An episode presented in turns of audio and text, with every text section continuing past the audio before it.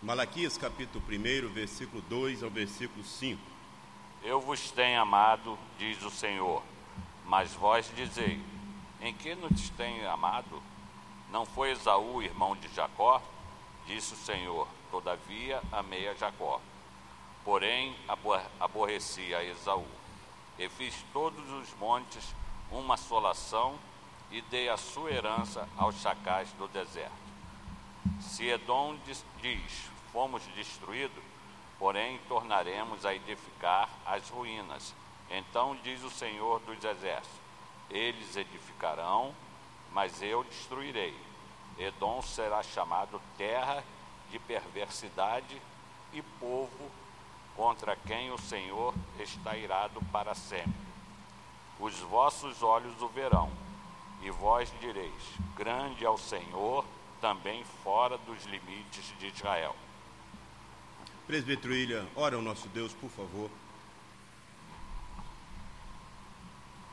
Grandioso Deus, eterno Pai, louvado seja teu nome, Senhor Deus. Te louvamos, ó meu Deus, na beleza da tua santidade, Senhor Deus. Te louvamos, meu Deus, só porque tu és o único digno de toda honra, toda glória, todo louvor não temos a quem louvar a não ser a Ti, Senhor Deus. Pois Tu nos criou, Senhor Deus, Tu nos amou muito antes da fundação do mundo, Senhor Deus. Tu já nos amava. Por isso te louvamos nesse dia, Senhor Deus. Esse dia maravilhoso, Senhor Deus, esse dia que Tu nos deu, Senhor Deus. Que Tu mesmo separou, Senhor Deus, para que estivéssemos na Sua casa, para aprender de Ti, para aprender um pouco mais de Sua vontade sobre nossas vidas, Senhor Deus e conhecer mais o seu amor sobre nós. Nesse momento, Senhor Deus, te entregamos nossas vidas nas Suas mãos, Senhor Deus. E te pedimos, Senhor Deus, ilumina-nos, Senhor Deus. Ilumina-nos ilumina porque vamos ouvir a Tua palavra através do Teu servo, Senhor Deus, que já se preparou para nos trazer a Tua palavra, Senhor Deus. Mas precisamos de Ti, Senhor Deus, para que possamos entender a Sua vontade sobre nossas vidas. Precisamos, Senhor Deus, que o Teu Santo Espírito age em nós, Senhor Deus, para aprendermos qual é a Sua boa vontade sobre nós. E é em nome de Jesus que oramos, desde já agradecidos. Amém. Amém. Queridos irmãos, tudo que falamos e proferimos, procuramos buscar ajuda em alguns homens, como Hernandes, Augusto Nicodemos, William Hendricks, tantos outros.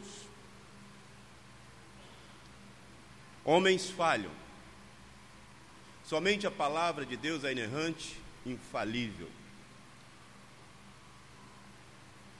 Mas buscamos nos comentários desses homens que têm sido fiéis à palavra de Deus. Mas precisamos sempre ter em mente, irmãos,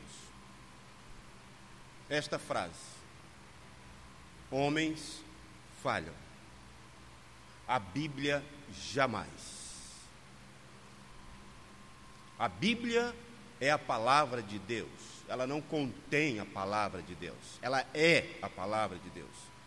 A Bíblia é inerrante, infalível. Ela que é o fundamento da expressão de um Deus perfeito e pleno que se revela a nós. O amor de Deus, irmãos, nunca é medido por coisas, mas pela realidade de um relacionamento pessoal, íntimo com o Senhor. Deus não está agindo segundo que os judeus, segundo que nós crentes imaginavam, imaginam. Nesse contexto desse texto, os judeus eles começaram a duvidar da palavra de Deus e de sua capacidade de cumprir a promessa. Eles desenvolveram várias concepções erradas de Deus e da natureza da verdadeira adoração a esse Deus. Deus era alguém que lhes devia coisas. E a religião era um meio, irmãos, de manipular Deus para obter uma vida melhor, de bens, de coisas materiais. Malaquias aqui, ele expõe a religião inútil, ele expõe a arrogância dessas pessoas. Malaquias deixou claro que a responsabilidade pela falta de bênçãos na vida do povo judeu, na vida do povo de Deus, era a instabilidade espiritual do povo. Não da infidelidade e injustiça de Deus.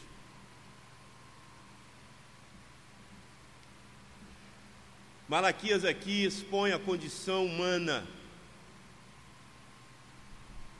que tão desesperadamente precisa do Evangelho. A adoração genuína, irmãos, ela flui do Evangelho. A adoração genuína, ela flui do reconhecimento reverente a quem Deus é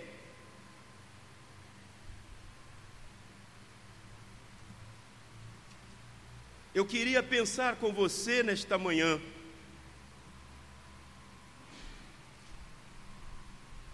O amor de Deus.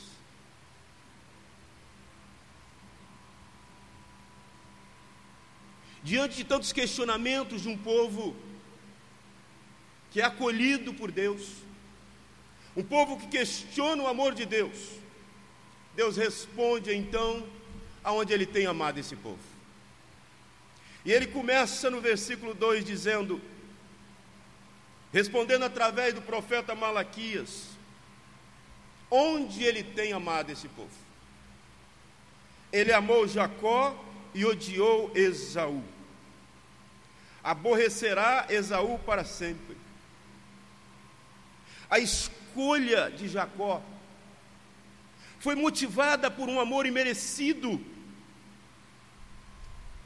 como retrata também o apóstolo Paulo lá no capítulo 9, do versículo 13 de Romanos. Você abra sua Bíblia, anote na sua Bíblia e leia.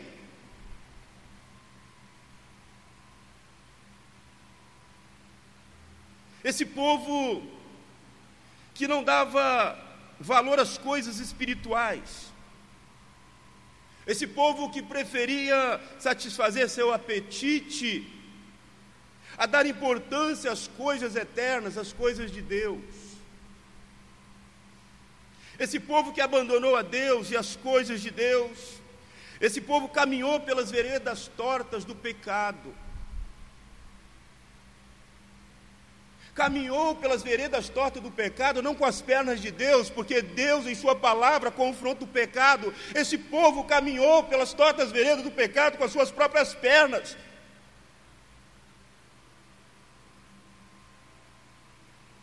Porque o mesmo povo que tinha a palavra de Deus é o mesmo povo que somos nós que tem a palavra de Deus, que tem o pedagogo, que é a palavra, para nos mostrar o caminho que devemos seguir.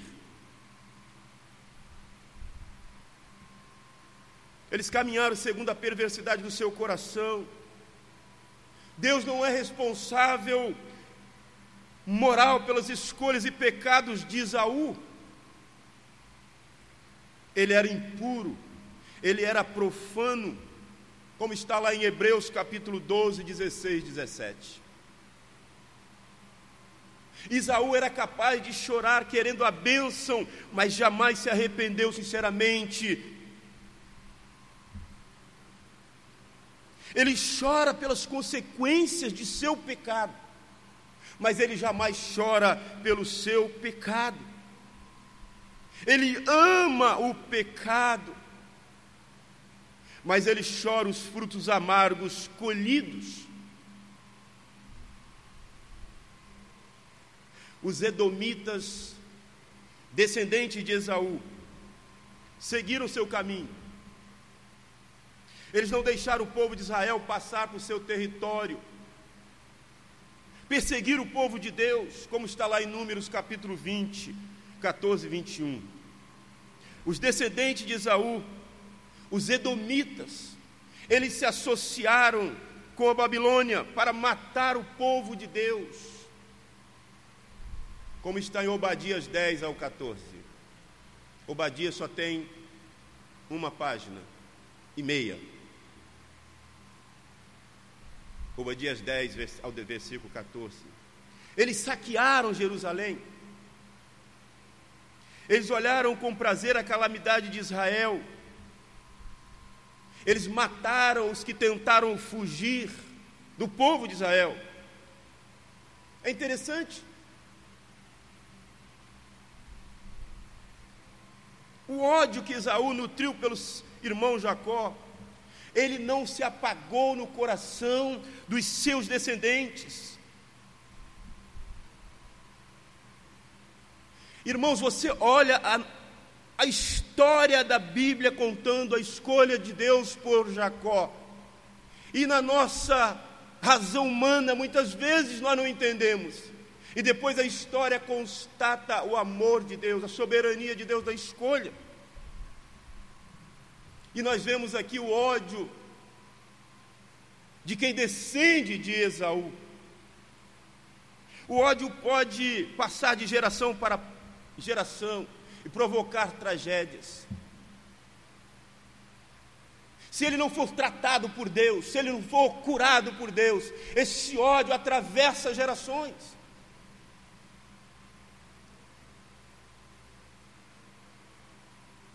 E causa tragédias. Foi o que aconteceu com os descendentes de Esaú.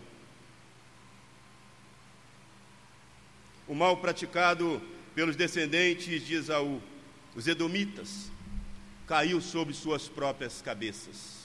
Depois de tudo que eles fizeram, cai sobre suas próprias cabeças. Você encontra lá em Obadias 15, Obadias 18, 21. Eles foram saqueados pelos nabateus, um povo árabe, logo depois do cativeiro babilônico.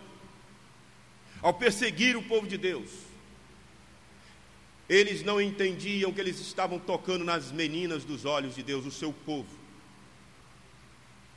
E quando se toca na menina dos olhos de Deus, há consequências. Eles tocaram no povo de Deus.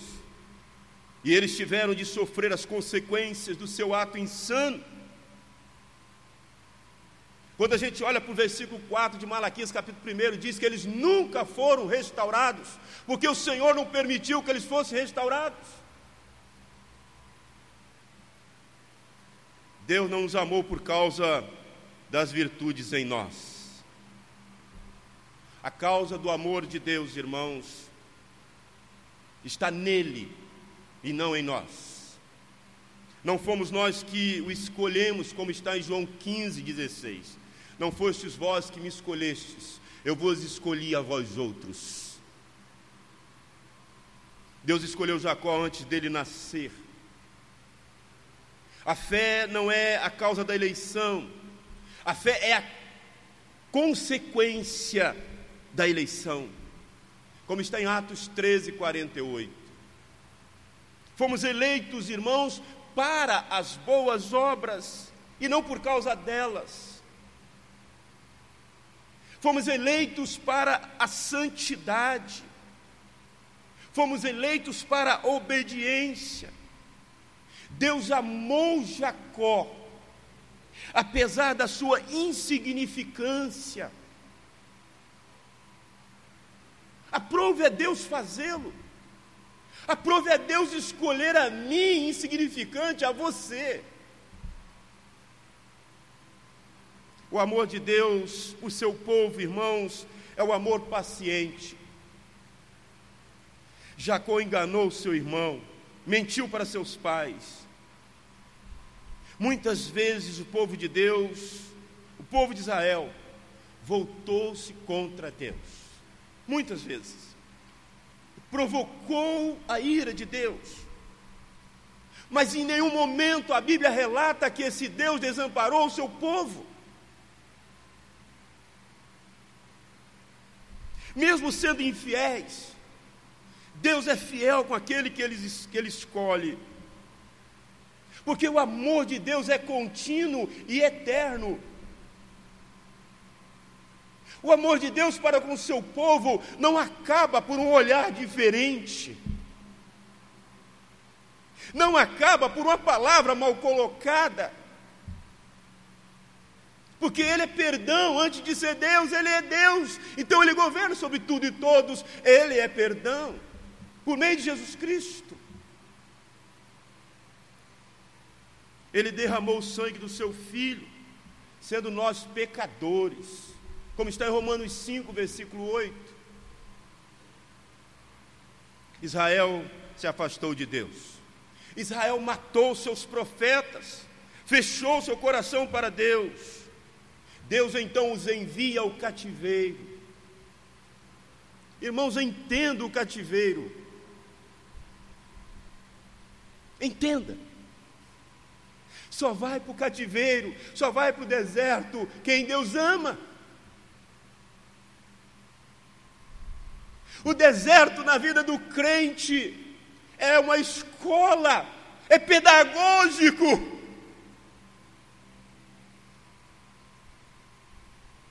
Quando sabemos e temos a convicção, a certeza que experimentamos Ele,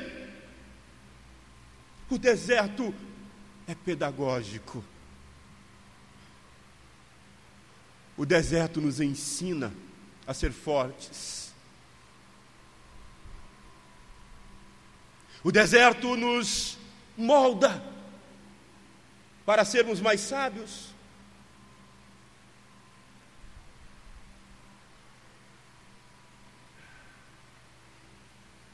Quando Deus os envia para o cativeiro, Ele envia o povo dele para discipliná-lo pelos seus erros, suas falhas, seu pecado mas ele cumpre o seu propósito. Ele os tira do cativeiro e restaura a sorte desse povo. Ele não abandona esse povo, ele não deixa esse povo no deserto. Ele está com esse povo em meio ao deserto, ele assiste esse povo ao meio ao deserto. E ele restaura esse povo. Deus não desiste de nós. Quando estamos convictos, irmãos, do amor de Deus, tudo na nossa vida se torna sem importância.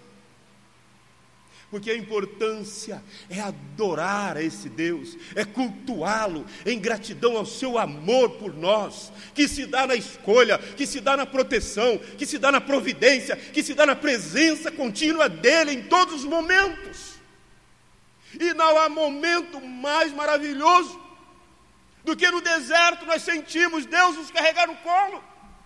Não há momento mais precioso do que na solidão do quarto, Deus enxugar as suas lágrimas. Quando derramado, prostrados estamos, chorando as amarguras da vida. E Ele passa e enxuga as nossas lágrimas. É a certeza que Ele se faz presente continuamente porque se Deus não abandona o seu povo, não abandona quem Ele escolhe, porque Ele é fiel.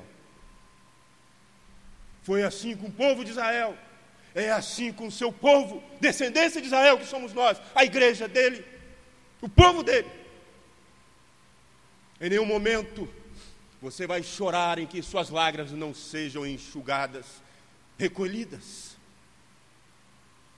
Em nenhum momento você vai chorar que ele não pegue e deixe aqui no meu colo meu filho, e você sinta o carinho dele afagando o seu rosto, os seus cabelos.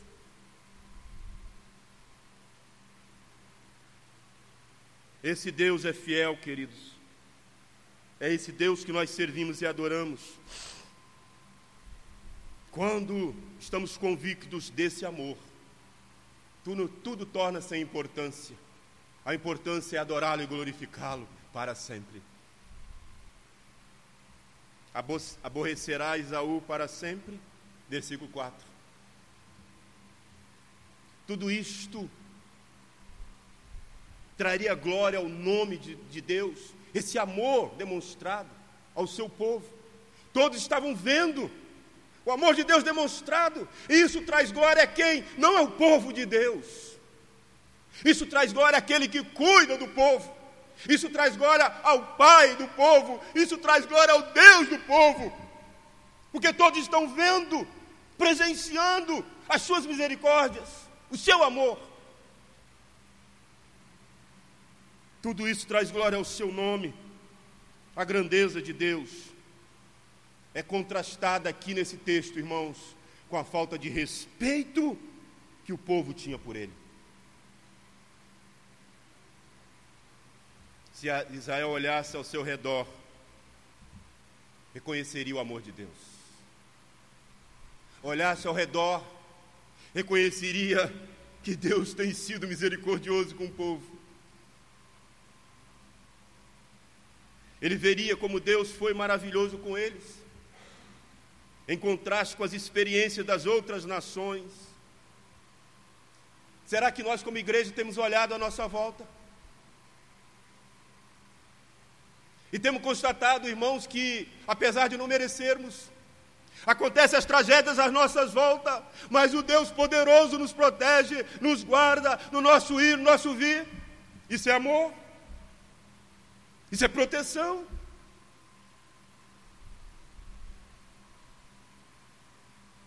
Malaquias convoca o povo.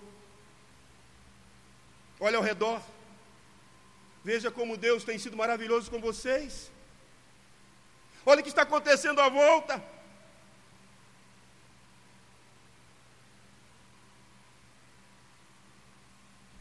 A sentença de Deus, irmãos, é deveras pesada. Precisamos escolher o peso da glória ou da ira. A graça de Deus não é uma licença para pecar, mas nos responsabiliza mais Maiores privilégios implicam maiores responsabilidades. O amor de Deus é verdadeiro, ainda quando Ele disciplina o seu povo, é porque Ele ama o seu povo. Eu me lembro na roça, eu não sei quantos aqui já fizeram isso, eu já fiz, tive o privilégio. Você vai lá no pé da laranja e poda a laranja. Para que você poda? Para que ela se torne mais viçosa, para que ela produza mais. O café, ele é colhido uma vez por ano. E depois que você colhe o café, você vai lá e poda o café, tira aqueles galhos secos, aqueles galhos que já estão tirando o vigor. Eles já deram o que tinham que dar. E aí são podados. Para quê? É para que o pé de café sofra? Não. É para que ele se torne viçoso e produza mais ainda. Tive o privilégio de fazer tudo isso na roça. É assim que Deus faz conosco. O deserto na nossa vida é para nos aperfeiçoar, para que nós possamos glorificá-lo mais ainda, para que nós possamos nos tornar mais puro, mais sensíveis às coisas espirituais. Assim como o viticultor faz, ele faz conosco, para obter mais uvas, para obter mais frutos, para obter mais excelência do seu povo, como está no versículo 2 desse capítulo 1. Mas o amor de Deus nem sempre é correspondido. A obediência, irmão, cheia de gratidão, ela deve ser nossa resposta ao amor de Deus por nós. O poder do homem jamais pode reverter, irmãos, a sentença de Deus. É impossível lutar contra Deus e prevalecer. Ele é invicto em todas as batalhas. Deus será glorificado tanto no julgamento do pecado quanto na recompensa da, da obediência. A glória de Deus é manifesta na salvação do seu povo. Mas a glória de Deus também é manifesta na condenação de um povo que zomba desse Deus. Que desobedece esse Deus, porque senão ele não seria justo.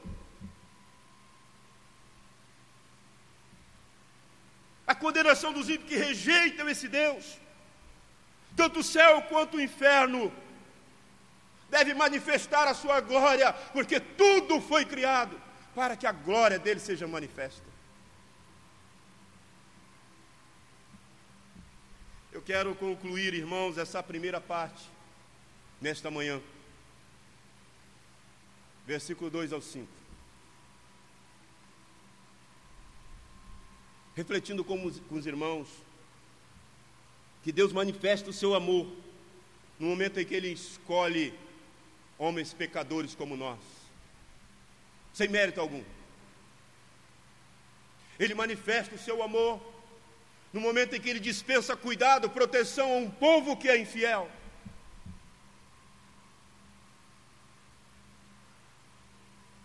Ele demonstra o seu amor no momento em que Ele provê tudo que temos necessidade. Mas Ele é um Deus que disciplina aqueles que se rebelam contra Ele. O que podemos aprender aqui, nesta manhã, com esse texto, mesmo diante da hipocrisia do povo, mesmo diante do questionamento do povo, Deus responde, porque Ele ama o seu povo. O amor de Deus em responder nossos questionamentos. Ele responde. A melhor maneira, irmãos, de despertar os corações para o culto, para estar aqui, para adorar a Deus, é nos lembrarmos do seu amor. E este amor não pode ser medido por bênçãos materiais. A maior prova do amor de Deus é sua escolha soberana. Você é um miserável pecador.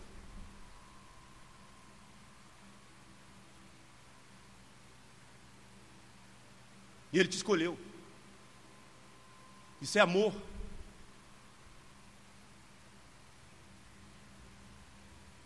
Mas é interessante pensar que os que aborrecem a Deus um dia serão punidos.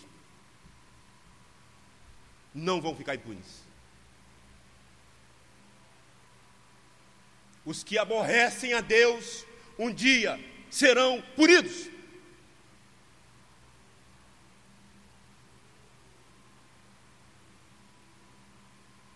Se você não entendeu isso no texto, leia de novo o texto.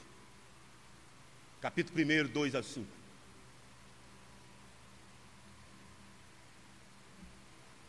Que nesta manhã